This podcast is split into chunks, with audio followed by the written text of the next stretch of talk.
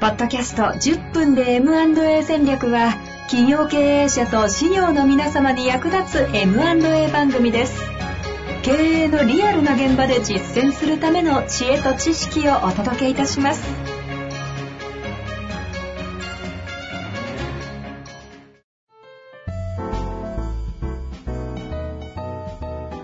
こんにちは、遠藤和樹です。白川正義の10分で M&A 戦略。白川さんよろしくお願いいたします。よろしくお願いします。さあ、ということで今日も行きたいと思いますが、前回覚えておりますでしょうか？経営者保障改革プログラムということで、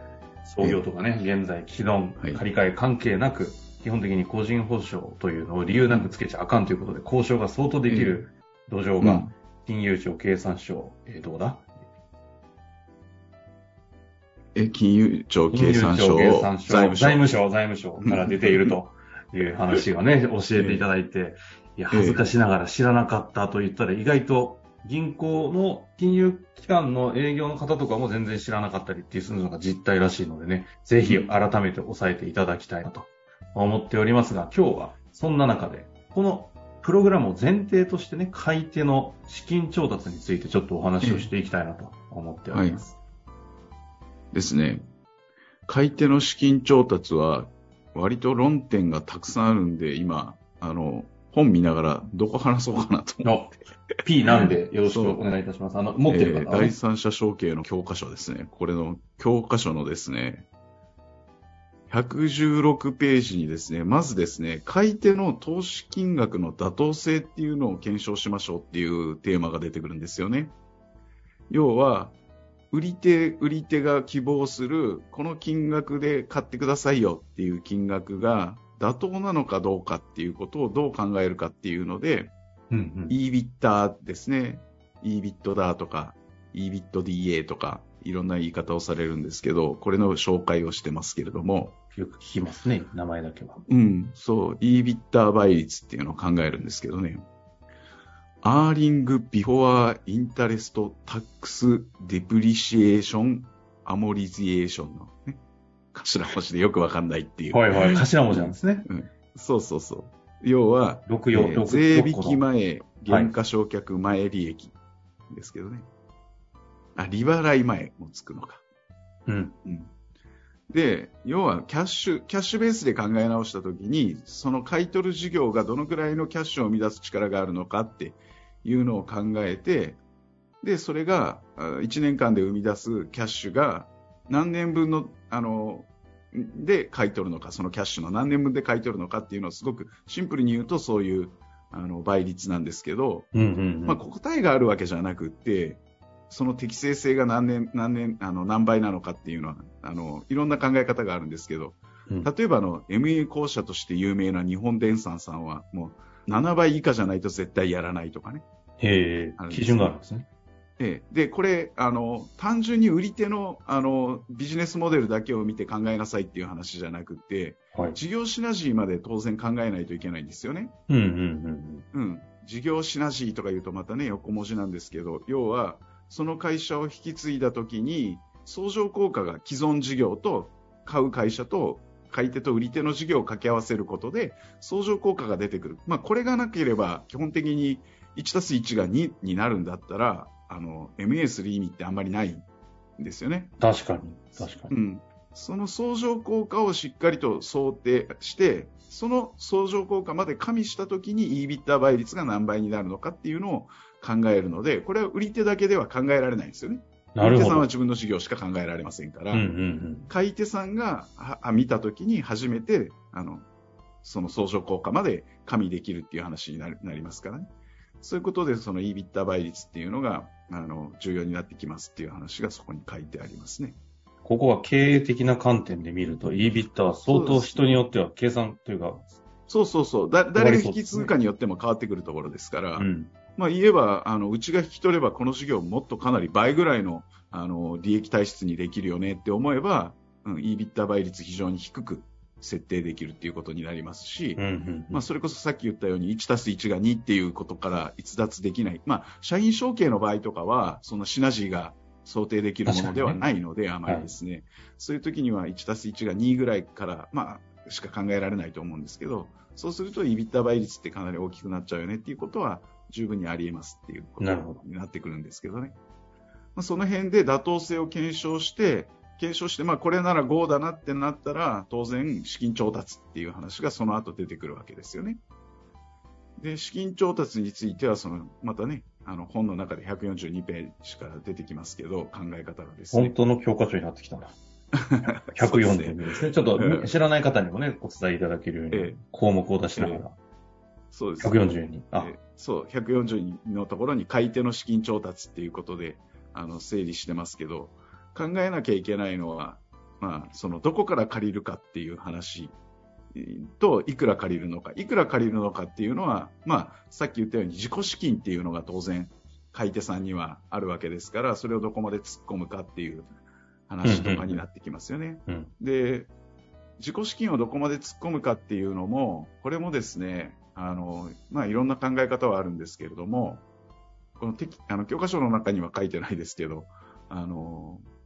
資金会計っていうのをうまく活用して安定資金が会社の中にどのくらいあるのか。要は運転資金っていうのは絶対にね必要ですから既存事業やっていく中で。余剰資金がどのくらい今あるのかっていうのを見るっていう方法があるのはあるんですよね、もし詳しく知りたいよっていう方これねなかなかポッドキャストではなかなかこう説明しにくい。今もうこれ以上先に行ったら心臓バクバクしてきましたけど。いやいや、あの、わけわかんない話を永遠とするっていうね、聞いてる人が飽きちゃうっていう話になっちゃうので、今日はちょっと割愛しますけど、はいはい、そういう考え方もあるんで、興味がある方はまたね、あの、言っていただいたらとは思いますけど、何か、ポッドキャストじゃない形で、あの、YouTube させるわけにいかないんでね、ちょっとセミナートークね、やりたいなって感じですね。そうですね、セミナーとかの中では、うん、そんなお話もできたらいいなとは思いますけど、で、まあ、その、えっと、その買い手さんの資金調達、僕が、まあそ、それこそ実務的にお伝えし、あの、お手伝いしていて、あの、なんていうかな。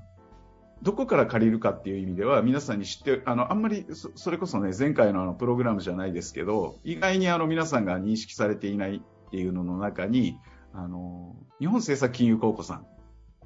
が金融機関としてあるのは皆さんご存知だとは思うんですけど、政府系金融機関って言われるやつですよね。うん。で、ここ、ここが、あの、えっと、要は制度融資をたくさん、あの、政策に合わせて政府系金融機関ですから、現在、あの、コロナ融資とかね、ああいうのもいち早く対応したのは、そういう行政がバックにいるから、そういう活用ができるっていう話で、この第三者承継、後継者不在っていう課題に対しても、今、あの、かなり問題意識が行政の中でも高いので、うん、第三者承継にまつわるし、えー、融資っていうのは、しっかりした事業承継資金っていうのをあのパッケージ商品として持っているので、あのそういうところにもあの資金調達のには相談に行くと、うん、一般的に我々はあれですよね、なんか創業とかだとあの創業融資でおなじみのですよね。ああええ、そうですね。そう、事業承継の時も、えっ、ー、と、そういう、あの、融資持たれてますし。あるんだ。で、彼らは、あんまりこう、はい、CM できないんですよ、自分たちではですね。あ宣伝できない。うん。あの、あくまでも行政がやっている金融機関なので、民業圧迫って言って、あの、普通のね、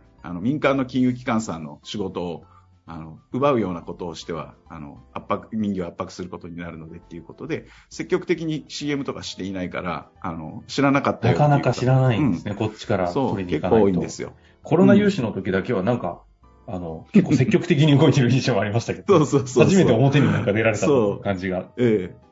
あの、えっ、ー、とね、なまあ、政府系金融機関っていうだけあってなるほどなと思うのが、運営自体が予算で運営してるんですよね。日本政策金融公庫さん。はいはいはい。うん融資総額っていう枠を予算の中で決めて、この金額を貸さないといけないんですよ、ミッションとしては。なるほど。うん。で、そこで、まあ、その、そんなに、えっ、ー、と、市中から、はいはい。そう、政策公庫さんにお金を借りたい企業がそんなにないのなら、もっと予算下げましょう、来年からはっていう話になっちゃうから。ああ、そっか。うん。そう、金融自治体と同じスキームなんですね、そうにおいては。そうそうそうそう、そうそう、あの、こう、いや、だから工事予算を最後にね、あの、建設業がすごい消化する。だから3月道路工事。はいはい、3月道路工事がそうそうそうそう。あれと同じなんですよ、考え方がね。なので、あの、でもさっき言ったように、その積極的に、あの、宣伝活動はできないので、あの、そこで知らない人が意外に多い。でも、あの、政策高校さんはそういう目的にかなうお金は貸したいっていうニーズは向こうにもあるので、あのこちらから訪ねていってあげて、ちゃんとあのそういう制度融資使えませんかっていう相談をしないと。これは目的を持った財団がちゃんと広報活動しなきゃいけないところですね、逆にそうそうそうそう、僕らが。うん、全国大会にだからうちの、あの、制作高校さん来てお話ししていただいたこととかもあるんですよ。ああ、なるほどね、えそう。で、えっと、僕、ちょっとですね、あの、それこそ制度融資で毎年こう、パッケージ商品変わってくるので、えっ、と、僕が一回社員承継をお手伝いしたときに、あ、うんうん、それこそね、この第三者承継の教科書の中にも出てくる事例、社員さんが引き継いだときに、あの、制作高校さんが、え当時、事業承継融資で8000万の上限枠だったんですけど、うん、その8000万満額、あの、この社員さんには出してくれて、えー、出してくれましたね。うん。金利が多分ですね、うん、当時1.2%。1.2ぐらいで、うん、だったと記憶してます。え、社員さんですよね。経営経験なく、いきなりで、1.2で。で、ええ、高校ってことはあれですか？個人保証なし？ああそうですね、個人保証とかなし。だから、あの、マジですか？引き継ぐ、そう、引き継ぐ事業を本当にあの慎重に何度もその利益計画とか僕らも一生懸命作って、あの打ち合わせをして、うん、だから事業性評価ちゃんとして、これなら間違いなく返済ができるっていうラインに乗るからっていうことで、融資決定してくれましたね。なるほど。事業性評価をちゃんとしてくれるんですね。そうそう。あの、彼らはやっぱり税金ですから言えば、運営の、あの、予算ですから、国家予算ですから、税金だけじゃないですけれども、回収をちゃんとしなきゃと。うん。そう、運営しているので、回収をちゃんとしないといけないので、事業税評価。で、担保がそういう意味じゃ取れませんからね。なるほどね。うん。そうなんですよ。それと、あと、政策公庫さんが動いてくれると、協調融資って言って、民間、金融機関もそれと合わせて、じゃあ政策公庫さんと一緒に、あの、タイアップでお金を貸してくれるっていうことがあって、その時、都合1億5000万借りたんですけど、えー、と残り、うん、7000万は新金さんが出してくれましたけどね、新金さんの方が付き合い長いあの取引実績が、その元々の引き継いだ会社とあったから、ほうほうほう。引き継ぎ長かったんですけど、なぜか金利は政策高校よりも倍以上取られるっていう感じの設定でした、ね、あでもそれ聞くと、なおさらこの事業引き継ぎ資金とかですか？っていう高校のものを使うって大事ですね。ええ大事。だから、あの、使う使わないは別にしても、情報としてはちゃんとやっぱりこう、あの、知っておいた方がいいんで、あの、引き継ぎ、買い手側さんは、そういうところにもちゃんとアンテナを張って、情報取りには行った方がいいでしょうね。なるほど。ええ。なるほど。ええ。いやまあ、あの、うん、お付き合いのある、当然、あの、メインバンクさんとかはもちろんなんですけど、一部は、あの、そういう政策高校さんとかを考えるとかいうのも有効なんだと思います。資金調達ですね。第三者証券を考える上での、うん、なんだか今回2回にわたってね、経営者保証改革プログラムに続き、事業引き継ぎ資金とかこう、あんまり表で聞かないぞっていう話をしてくださるんで、これはちょっと、第2弾で、まだ、あの、知らないんだったら、これを URL を貼っつけてね、ちょっと社長さんたちにばらまいていただくと、としていただきたいなと。そうですね。いう回にまたなりましたね。え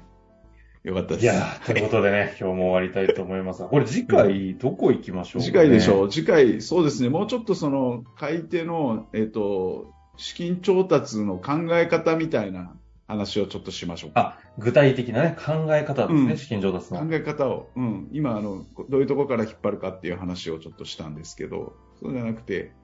考え方をですね、少しご紹介してみたいなと思いますね。思考のコンパスにしていただきたいなと思います。楽しみにしていてください。はい、ありがとうございました。ありがとうございました。